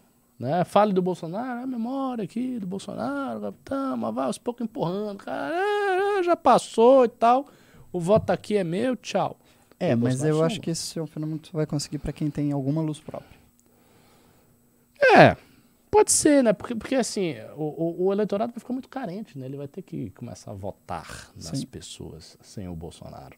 Esse, esse é o ponto. Bom, a gente vai ver, né? A gente vai ver a habilidade dele fora.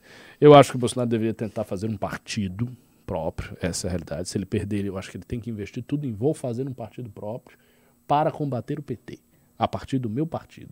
E, e fazer essa bandeira e fazer manifestação tentando levantar um partido, ele tinha que fazer isso. É, Eu não creio que ele vai fazer isso, eu lhe explico Eu quê. também não creio, eu acho que é preguiçoso. Mas... Não é só por preguiça, não. Eu acho que ele quer ter alguma base de apoio e segurança que um partido grande pode prover.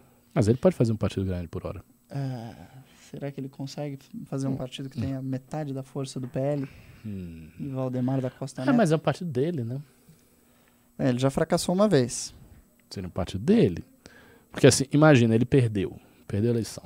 Ele perdeu a eleição, não tem marcado nenhum. Sim. Ele é um cidadão ex-presidente, simplesmente. Sem partido. Ele também não tem controle formal. Do mesmo jeito que o cara falou aí, ah, as pessoas saem do MBL. As pessoas podem sair da aba do Bolsonaro. E é até mais fácil, porque o MBL ainda é um movimento, ainda é uma estrutura coletiva. O Bolsonaro é uma pessoa. Ele tem todo o apoio do mundo pela, porque a pessoa faz um cálculo. Hoje, todos esses deputados eles fazem um cálculo. Eu tenho que estar com o Bolsonaro, senão eu perco meu público, eu não vou ser votado, eu tenho que ficar lambendo o saco desse cara aqui o tempo todo, papapá.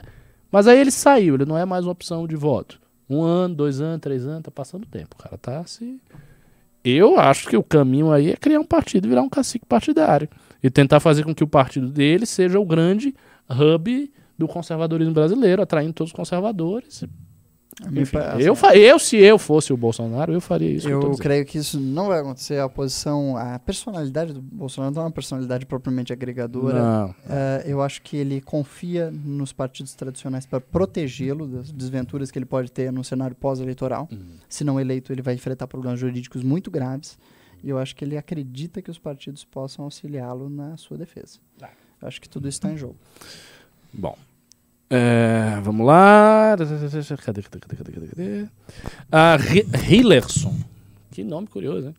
Cinco reais. O mal do Centrão é sugar o sangue do país somente. Fora isso, eles não têm tanto perigo assim, né? Comparado, por exemplo, Lula no poder. Ah, o Centrão tem uma virtude, ele não tem grande projeto ideológico.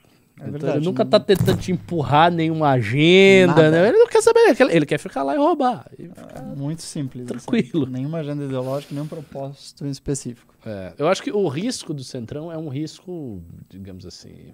De dominação total pela mera, pelo mero peso, pela E gravidade. por não fazer nada, então deixar tudo do jeito que tá, roubar demais, desviar a grana, mas não é uma agenda. Os caras não têm uma agenda pra impor a ninguém. Não, eles nunca têm sequer candidato a presidente. Não é como se o Centrão se unisse ao redor de um candidato. Isso não existe. É. Será que um dia o Centrão vai ter um candidato a presidente só pra permitir a roubalheira infinita? Assim, pelo tamanho. Pode acontecer da gente chegar numa situação de que o Centrão ser tão grande, como foi na Colômbia, assim, que ele é tão absoluto em tudo que ele é obrigado a lançar um candidato à presidência, porque essa é a única alternativa possível.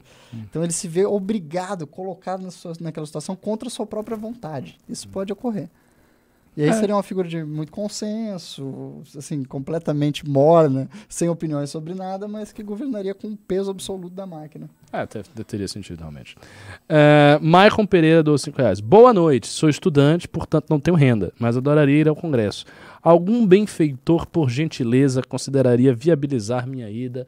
Aí está um pedido, assim, encarecido do senhor Maicon Pereira, um estudante sem renda, pobrinho, que quer a ajuda de vocês. Se vocês doarem 225 reais, ele tem ingresso. Se não, ele vai ficar sem. E aí, pessoal? Vocês vão ter um coração generoso ou não? Pensem no Michael. Pensem no Michael, Michael, senhoras e senhores. Pensem nesse garoto. Sérgio Júnior, do 10 reais. Professor Ricardo, tenho 25 anos e adiei fazer a faculdade de História esse ano para fazer a Academia MBL. Ó, Caramba. bela decisão. Desejo trabalhar com educação e anseio conversar contigo no Congresso para saber como ser um agente na F, eu suponho que seja na faculdade. Seguinte, Sérgio, é muito simples, conversa comigo. Lá no Congresso eu fico circulando, muita gente vai falar. Eu vou ficar circulando com todos, todo, todo mundo vai ficar circulando, com exceção da- da- dos momentos do, do painel e dos momentos que a gente descansa na sala. Mas pode conversar comigo a respeito disso.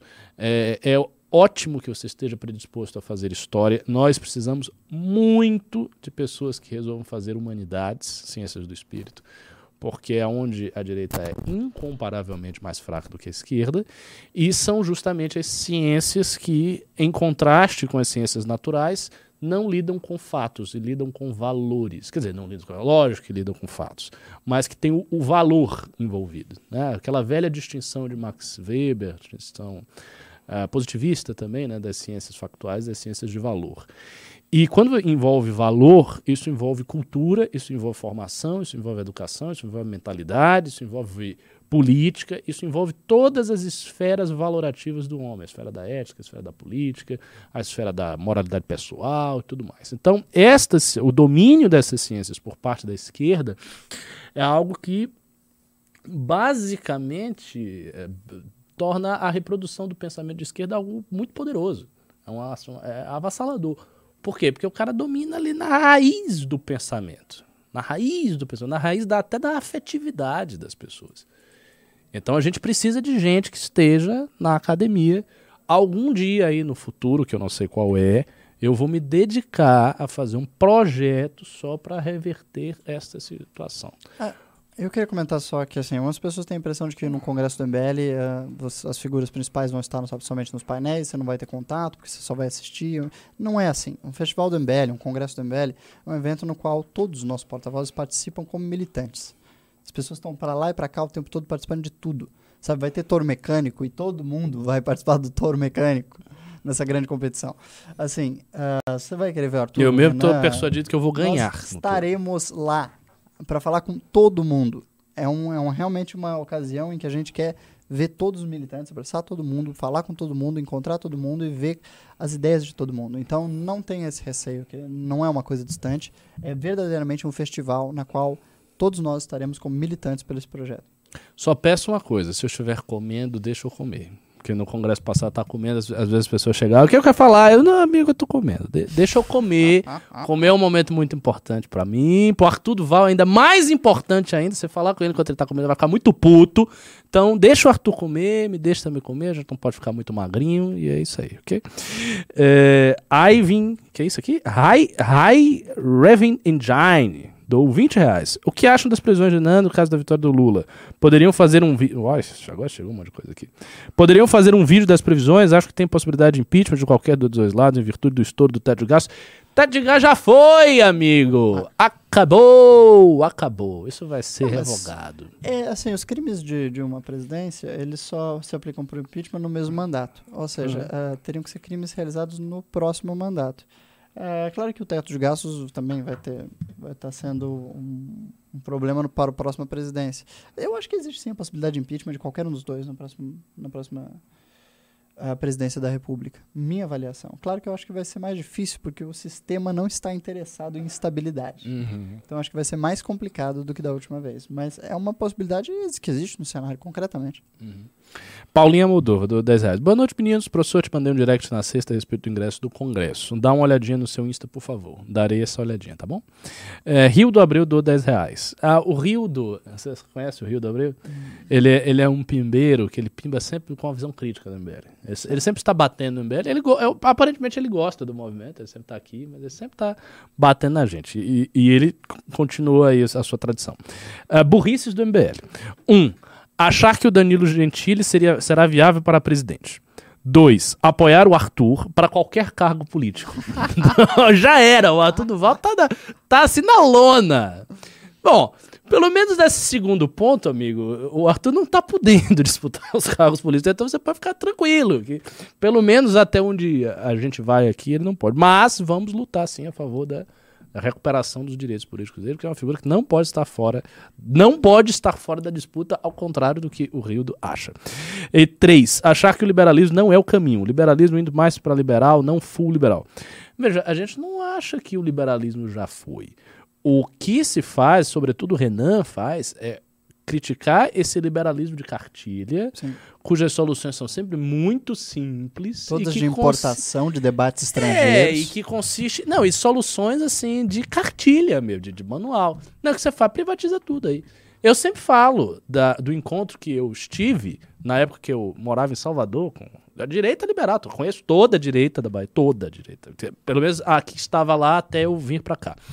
E aí tinha uma candidata, cujo nome não vou dizer quem é, qual é, e aí ela foi perguntada, né, sobre uma pergunta técnica sobre questão de imposto e tal, municipal. E ela chegou e disse: Não, o ideal é o seguinte: você zera tudo. Nenhum imposto. Não. Acabou. Zera tudo. Zera tudo, acaba, acaba o imposto. E pronto, e aí você resolveu tudo. É, isso é tão estúpido, minha gente, que, porra, o que, que você vai falar? É, pra todo problema complexo existe uma resposta imbecil. Que é, é, zera tudo, corta aí. A- Adeus IPTU. Deixa o, o Estado totalmente sem nenhuma margem de ação. Não dá. Esse tipo de liberalismo, que é uma coisa que a gente vê circulando, quando ele é vocalizado como solução concreta para problemas concretos, isso dá problema, porque isso é irreal. Isso é irreal. Ninguém vai fazer isso e isso é uma idiotice. Então a gente tem que fazer as coisas com clareza.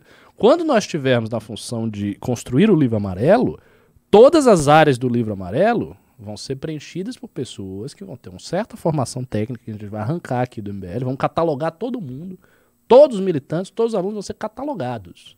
Para É, saber vão- profissão. a gente só vai ponto. oferecer soluções claras que possam ser defendíveis. Que, são- Exatamente. que sejam defensáveis. A gente não vai propor absurdidades simplesmente pelos memes, meus caros. E, assim, defensável no argumento e aplicável na prática concreta.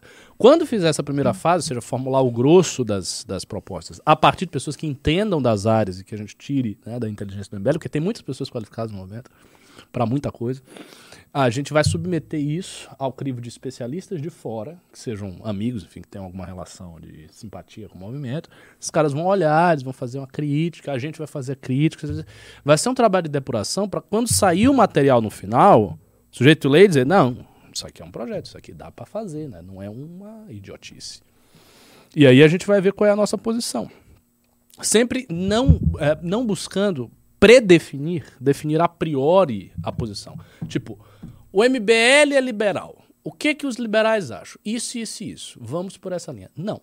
O MBL é o quê? Nada. O MBL é uma interrogação. O que que nós vamos fazer? A gente vai pesquisar. Ver tudo que funciona e tal. Medir, fazer comparativos. Ah, nisso aqui, em meio ambiente, o MBL tem essa proposta. Essa proposta se encaixa com que matriz ideológica? Ah, essa. Ah, então meio ambiente ele vai por esse caminho. Ah, o MBL tem essa proposta em educação. Ah, então o MBL tem essa proposta em economia. Ah, então ele é um pouco mais dirigista, ou menos, tal. E daí você consegue formar a ideologia depois do estudo concreto dos problemas concretos, e não antes, que é uma coisa que a direita no Brasil faz. Então ela já toma a posição, não estudou porra nenhuma, ela já tomou a posição. Por quê? Porque ela quer se encaixar. Então, eu adoro isso. As pessoas, por exemplo, muitas vezes elas me perguntam, mas qual é a sua posição? Você é o quê? Quer dizer, eu sou uma pessoa. Não, mas você é conservador? Você é liberal? Você é isso? Elas querem uma definição antes. Elas querem encaixar. E essa sempre foi uma das principais críticas que o MBL faz à esquerda desde 2015. A tendência é que os intelectuais, as pessoas eh, muito ideologicamente afinadas, têm de esquecer a realidade e ver tudo pelos óculos da ideologia. E aí, quando a ideolo- os óculos da ideologia não cabem na A força da realidade, realidade. força a realidade em uma direção impossível. E acabam acontecendo esses grandes paradoxos de interpretação que vocês veem muito comumente saírem da boca dos ideólogos de esquerda. A tal da lógica do assalto da Marilena Chauí. Não, não é da Marilena Chauí. Não, da... da... Márcia Tiburi. Márcia Tiburi, exato. E todas essas aberrações, que são produtos do quê? De você colocar a ideologia na frente dos bois. Você está lidando com uma carroça e você quer tratar aquilo como uma guerra do capitalismo contra a sociedade. Entende? No MBL ele é mais realista. Se existe uma tendência que define muito claramente o MBL é esta, o realismo. Valmir Arraes Júnior, dos 5 reais. Ah, sou professor de história e sou mais ligado à direita. Contrariando 99% da categoria, aprendi a história errada na faculdade. Não sou maconheiro, kkkk. Bom, primeiro, eu duvido que você não seja maconheiro. Se você fez história, meu amigo, você tem 99% de ser maconheiro e estar me enganando. Fo- fora isso, que bom, cara, que você é ligado à direita. É o que eu estou falando, Valmir. Vai ter um momento que eu, nós, né, eu penso isso, mas isso vai ter que ser um trabalho institucional. A gente vai ter que procurar as pessoas como você que estão em posições formais de professor disso, numa universidade, no instituto, e vai ter que reunir essas pessoas, saber o quanto, e ir buscar essa capilaridade. Porque hoje a gente não tem. Por exemplo, você é professor de história, mas eu não sei quem você é. Então, assim, a gente não tem um, um- algo que seja claro. Quantos tem na- no universo da direita como um todo? A gente vai ter que achar essas pessoas, reunir essas pessoas, fazer que elas trabalhem juntos e daí lançar ofensivas, não no sentido polêmico, mas no sentido de produção de conhecimento mesmo e ocupação de espaços, sem gritaria, sem polêmica, dentro dos colégios e das universidades. Isso vai ter que ser feito em algum momento. Ah, quem é aqui? Igor Porto, do 10 reais. Qual o papel que a autocrítica que o MBL fez teve no resultado eleitoral de 2022? Aquele meia-culpa? Acho que Hum. indiretamente nada. Muito pequeno. Eh, auxiliou na renovação do nosso eleitor, que eh, mudou um pouco de, de perfil. Mas eh, eu não creio que ela foi decisiva. Hum, É, eu vou dar uma adiantada agora, que a gente já está né, mais, enfim, tardio. Até imaginava que a gente ia mudar o foco do programa, mas lemos os pimbas com tanto carinho que veio até mais pimba. Obrigado pra vocês. É, William Jefferson do 20 reais. Já possui e conhece uma solução para o problema de trânsito das grandes cidades como São Paulo e Belo Horizonte? Não. Tem alguma coisa disso? Não, assim, formalmente, Arthur, por hora. No plano do Arthur, eu queria que houvesse. Mas eh, por hora não estou a par do. O do, do Arthur era mais a ideia de adensar a cidade para dentro, trazer as, as pessoas mais para o centro da cidade, com isso reduzir o problema de mobilidade extensiva, né? Sim, exatamente. Ah e, ah, e tinha também o negócio da indústria da multa, Sim. que ele Acabar com a indústria da multa. isso. É uma, uma demanda gigantesca do eleitorado urbano. Jefferson do 2222. Ah, Ricardo, você apoia o Kurdistão? Com o enfraquecimento da Rússia, há alguma chance do regime al-Assad cair? Não, eu não apoio o Kurdistão. Eu sou um inimigo do Kurdistão. Eu apoio a Turquia. A minha posição é profundamente alinhada com a posição da Erdogan na Turquia. Isso é uma opinião pessoal, não tem nada a ver com o MBL. Mas minha opinião. Você perguntou para mim.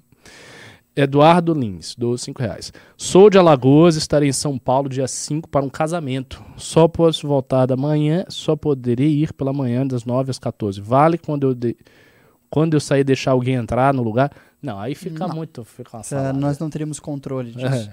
Mas eu ainda acredito que vale muito a pena você ir, mesmo só podendo ir pela manhã, porque assim você vai ter acesso a alguns dos melhores mais importantes painéis que vão tratar do futuro do MBL. Então vá, se puder ir pela manhã, vá. Eliezer Duarte, dos 10 reais. Professor Ricardo, se Deus quiser, este ano me formo no primeiro ano da academia. Maravilha. Moro nos Estados Unidos e espero poder ser um porta-voz do movimento no estrangeiro. Forte abraço, Garças da Esperança.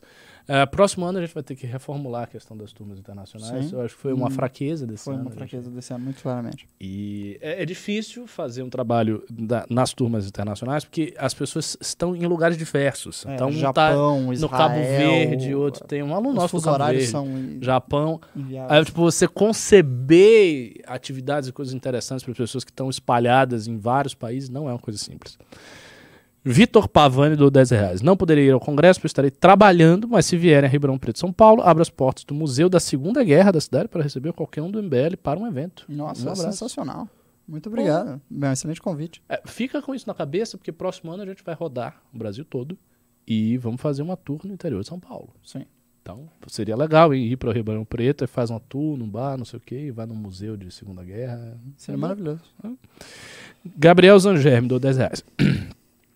O MBL atualmente realiza algum trabalho voltado para ciências de dados nas suas redes sociais? Acho que esse tipo de disciplina de tecnologia poderia cooperar com o plano do MBL 2026. Ah, bem, na realidade a gente executa muitos trabalhos ah, relacionados à engenharia de dados. Inclusive a gente tem um graduando aqui no MBL de engenharia de dados que é muito importante para o movimento, o Dr. Victor Couto, grande ah, mente desta organização nesse sentido.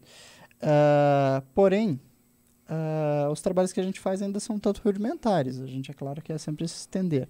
Se você é um técnico da área, se você tem qualificações, me manda aqui aquela DMzinha no Instagram, vamos conversar que tem muito potencial a ser explorado nesse sentido. Vinícius, dos 5 reais. Se o MBL chegar ao poder através de Danilo, como não cair no problema do Bolsonaro de falta de pessoal confiável, mesmo com a Academia MBL terá tempo? Vamos lá, Vinícius. Essa é uma pergunta muito inteligente e eu vou lhe dar uma resposta muito audaciosa. Hoje, nós temos eh, nos nossos grupos, pra grupo de apoiador e tal, eh, grupo mais interno, gente tem cerca de umas 5 a 7 mil pessoas Isso. ali dentro. Tá? Mas nós temos fora desse, desse círculo, digamos que isso seja um círculo aqui, nós temos um círculo grande de pessoas interessadas no movimento que dá cerca de 200 e tantas mil pessoas. Exatamente. Portanto, a gente está falando de mais 50 vezes mais. O que é que eu quero para o próximo ano? E vou começar isso pelo Rio de Janeiro, porque é, o o Rio de Janeiro é hoje o núcleo. Aliás, salve e parabéns para os meninos do Rio, que está com um trabalho com os apoiadores melhor. Eu participei de uma reunião deles no domingo, tinha 80 apoiadores. 80 apoiadores no domingo para discutir questões internas de MBL. É é bastante coisa.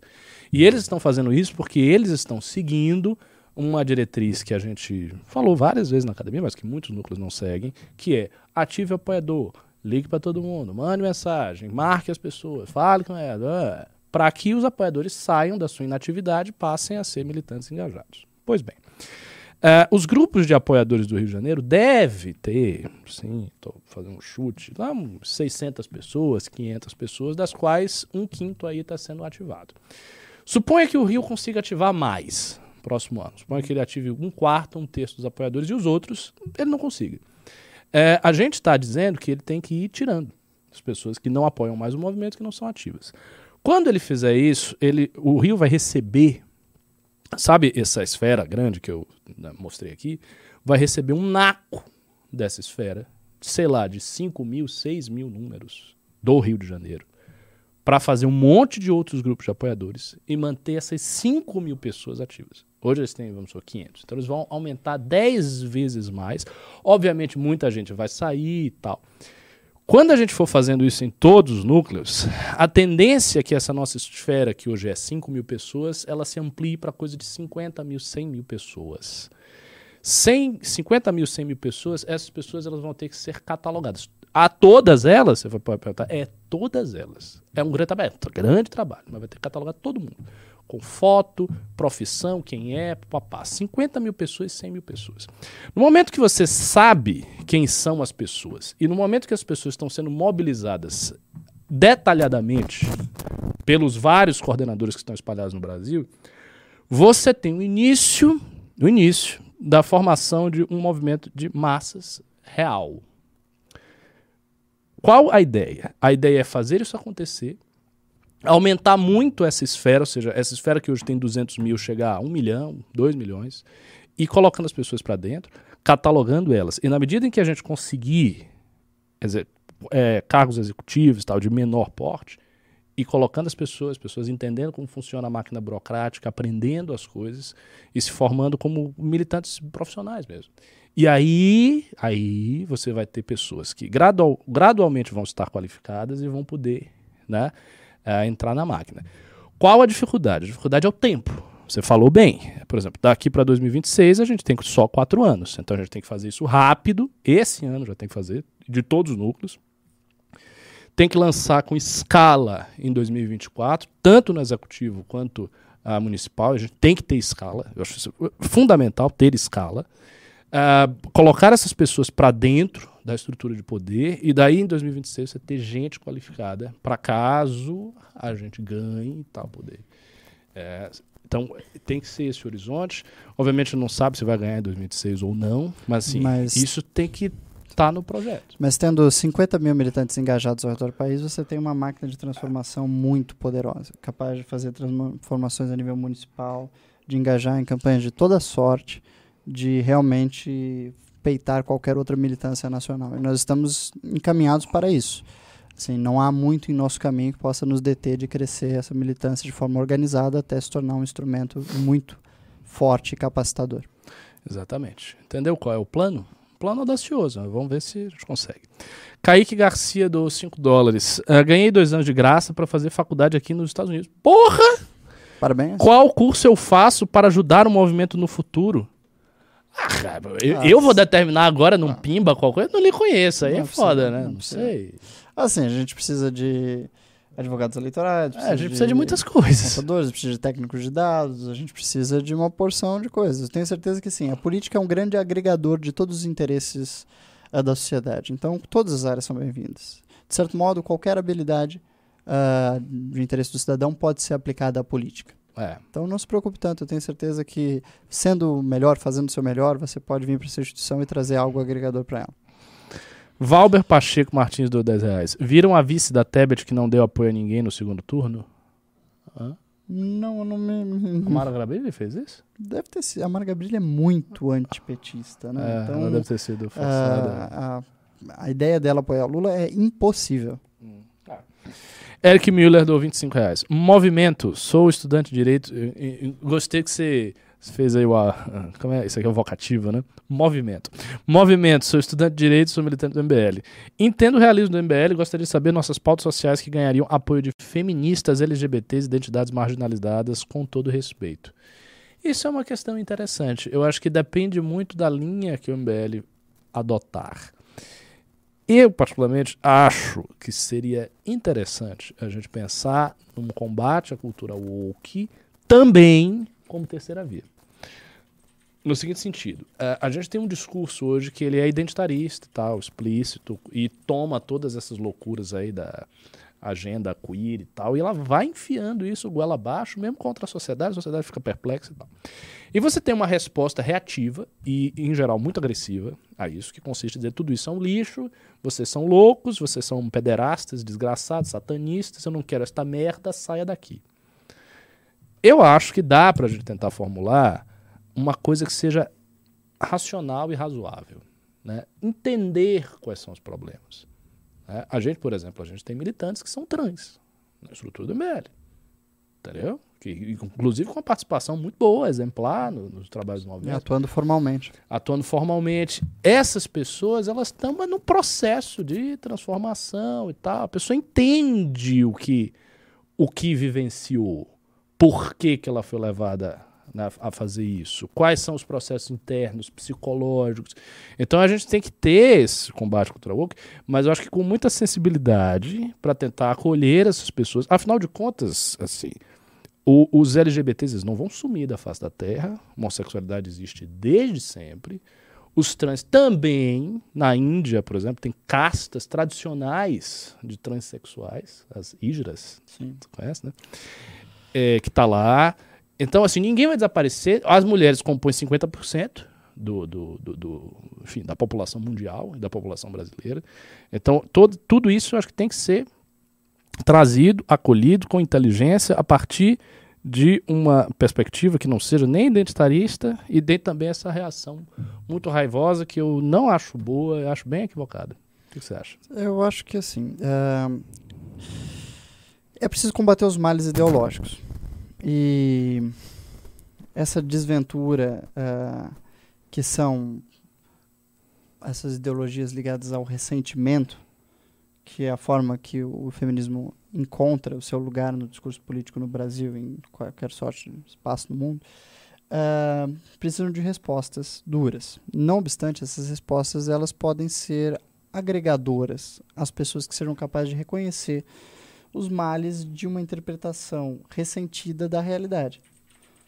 E eu acho que o MBL, tendo a sensibilidade de oferecer isso à população, você vai oferecer, sim, uma terceira via, que não é uma via de embate propriamente disso. Não, embate é, mas não é uma via. De recusa da essência do problema. Você tem é. um embate, mas você reconhece que há, há um ponto. Porque Exato. há um ponto. Há um ponto, sim. É assim. Há um ponto. O discurso feminista tem muitos pontos reais. E, assim, eu acho que esses pontos eles precisam ser capturados e tirados do, do contexto ali. Então você tira, você bota o discurso que interessa para dentro e o resto você sai. Se você fizer isso bem, aí você, por exemplo, você vai ter muitas, muitas mulheres vão se sentir contempladas por isso. Até o nosso público feminino aumenta. Assim, tem muitas coisas que dá, dá para fazer. É que essas formulações são difíceis, porque a tendência, sempre, nesses debates todos, é se chegar aos, aos polos. Então é complicado você manter-se nessa posição. Porque a tendência é que as forças te empurrem para um lado ou, ou, ou para o outro. O conservador ele não quer saber de muitas distinções e sutilezas. Ele quer combate aqui direto e acabou. Entendeu? É pau na mesa e confusão. A feminista também não. A feminista quer acabar com o patriarcado, quer meter o dedo na sua cara. Que o isso? negro do o cara do movimento negro, ele quer chamar o, o Guto de capitão do mato. Ele não é uma, um amigo. Eles não se colocam, ah, vamos aqui dialogar com o MBL. Não tem isso. Então é difícil manter-se nessa posição razoável. Mas eu acho que é a única correta e a única que traz algo de bom. Sim, debate. a única possibilidade positiva é a única que a gente vai poder seguir. É, vamos lá. Vira aqui. Que, que, Cauan Ortega dou 20 reais. Ver o Ian de novo na bancada do News me deu uma nostalgia de 2017. Alguma chance de voltar o Alexandre o Pederô num programa? No Fred também, né? É bastante difícil que isso volte a ocorrer, meus caros. Mas tentaremos. Tenho certeza que em circunstâncias especiais vocês poderão ah, vê-los. Talvez um News especial Pedro, Alexandre Nossa, e Fred. Aliás, vou comentar aqui. O Júnior está com uma grande ideia, que ele nos contou hum. hoje, de realizar um programa às sextas-feiras, no agora inutilizado canal Derrete MBL, na qual a gente traria um bocado de pessoas, faria uma bancada gigante, com formadores de opinião de dentro e de fora do MBL, para trazer a vocês luz nessas pessoas não tão singulares que aparecem aqui de vez em quando e abrir, né, estender a relação de canais que o MBL possui em redes sociais. Acho que é uma empreitada muito inteligente na qual vocês vão poder ver talvez o Pedro, o Alexandre e outras figuras do movimento com frequência. Ah, boa ideia. Fabrício Ferreira do 10 reais, esse é o último, não é isso, Heitor? Bom, depois desse pimba a gente vai encerrar, vai se despedir aqui. Isso aí, encerrando 8h35, eu acho. Ah, professor, qual nível de desenvolvimento o Brasil conseguiria chegar tendo indústria, ciência e pesquisa medianas, mas com setor turístico avançado? Quão avançado um país tropical pode chegar? Cara, eu tenho dúvidas que avançaria tanto assim, baseando-se tão fortemente no turismo. O Brasil é um país muito grande, com uma população muito extensiva. Se fosse uma ilha, Cuba e tal, mas aqui. É não, só pequenas economias conseguem se basear com o turismo. Mas é. o fato do Brasil ser um país tropical não é um, um impeditivo ao seu desenvolvimento econômico de forma alguma. Essas é. teorias sobre a relação dos biomas com o desenvolvimento econômico do país, elas estão muito desgastadas já faz mais de um século. A verdade é que você tem países com economias muito fortes, muito sólidas, até muito pequenos, como Singapura, por exemplo, que é um país tropical, uh, muito mais desenvolvido que o Brasil. Assim, não, não tentemos acusar os nossos males no clima, isso não é uma verdade. É isso aí. E, bom, com isso, encerramos o programa. Uh, palavras finais, Ian? Meus caros amigos, coordenadores e apoiadores do MBL. É, sempre quero estar aqui com vocês em todas as ocasiões para que a gente possa fortalecer cada vez mais esse movimento e tirar esse país das amarras de todas essas desgraças e dessas pessoas incompetentes que hoje os governam com tanto desabor, com tanta amargura. Uh, e o meu desejo é que vocês estejam sempre aqui com a gente para que a gente possa crescer esse movimento e fazer essa transformação na qual todos nós acreditamos que é o MBL, que se mantém pelo quê? Pela lealdade que a gente falou nesse programa. É isso aí. E se você quiser saber mais do que nós estamos pensando para o futuro, das nossas teses, das nossas ideias, e quiser se divertir num grande evento de política, con- conhecer todos nós, conversar com a gente, por favor, por favor, compre o seu ingresso do sétimo Congresso Nacional. Vai ser um, um congresso decisivo na nossa história e você precisa estar junto com a gente, ok? Tchauzinho. Pronto.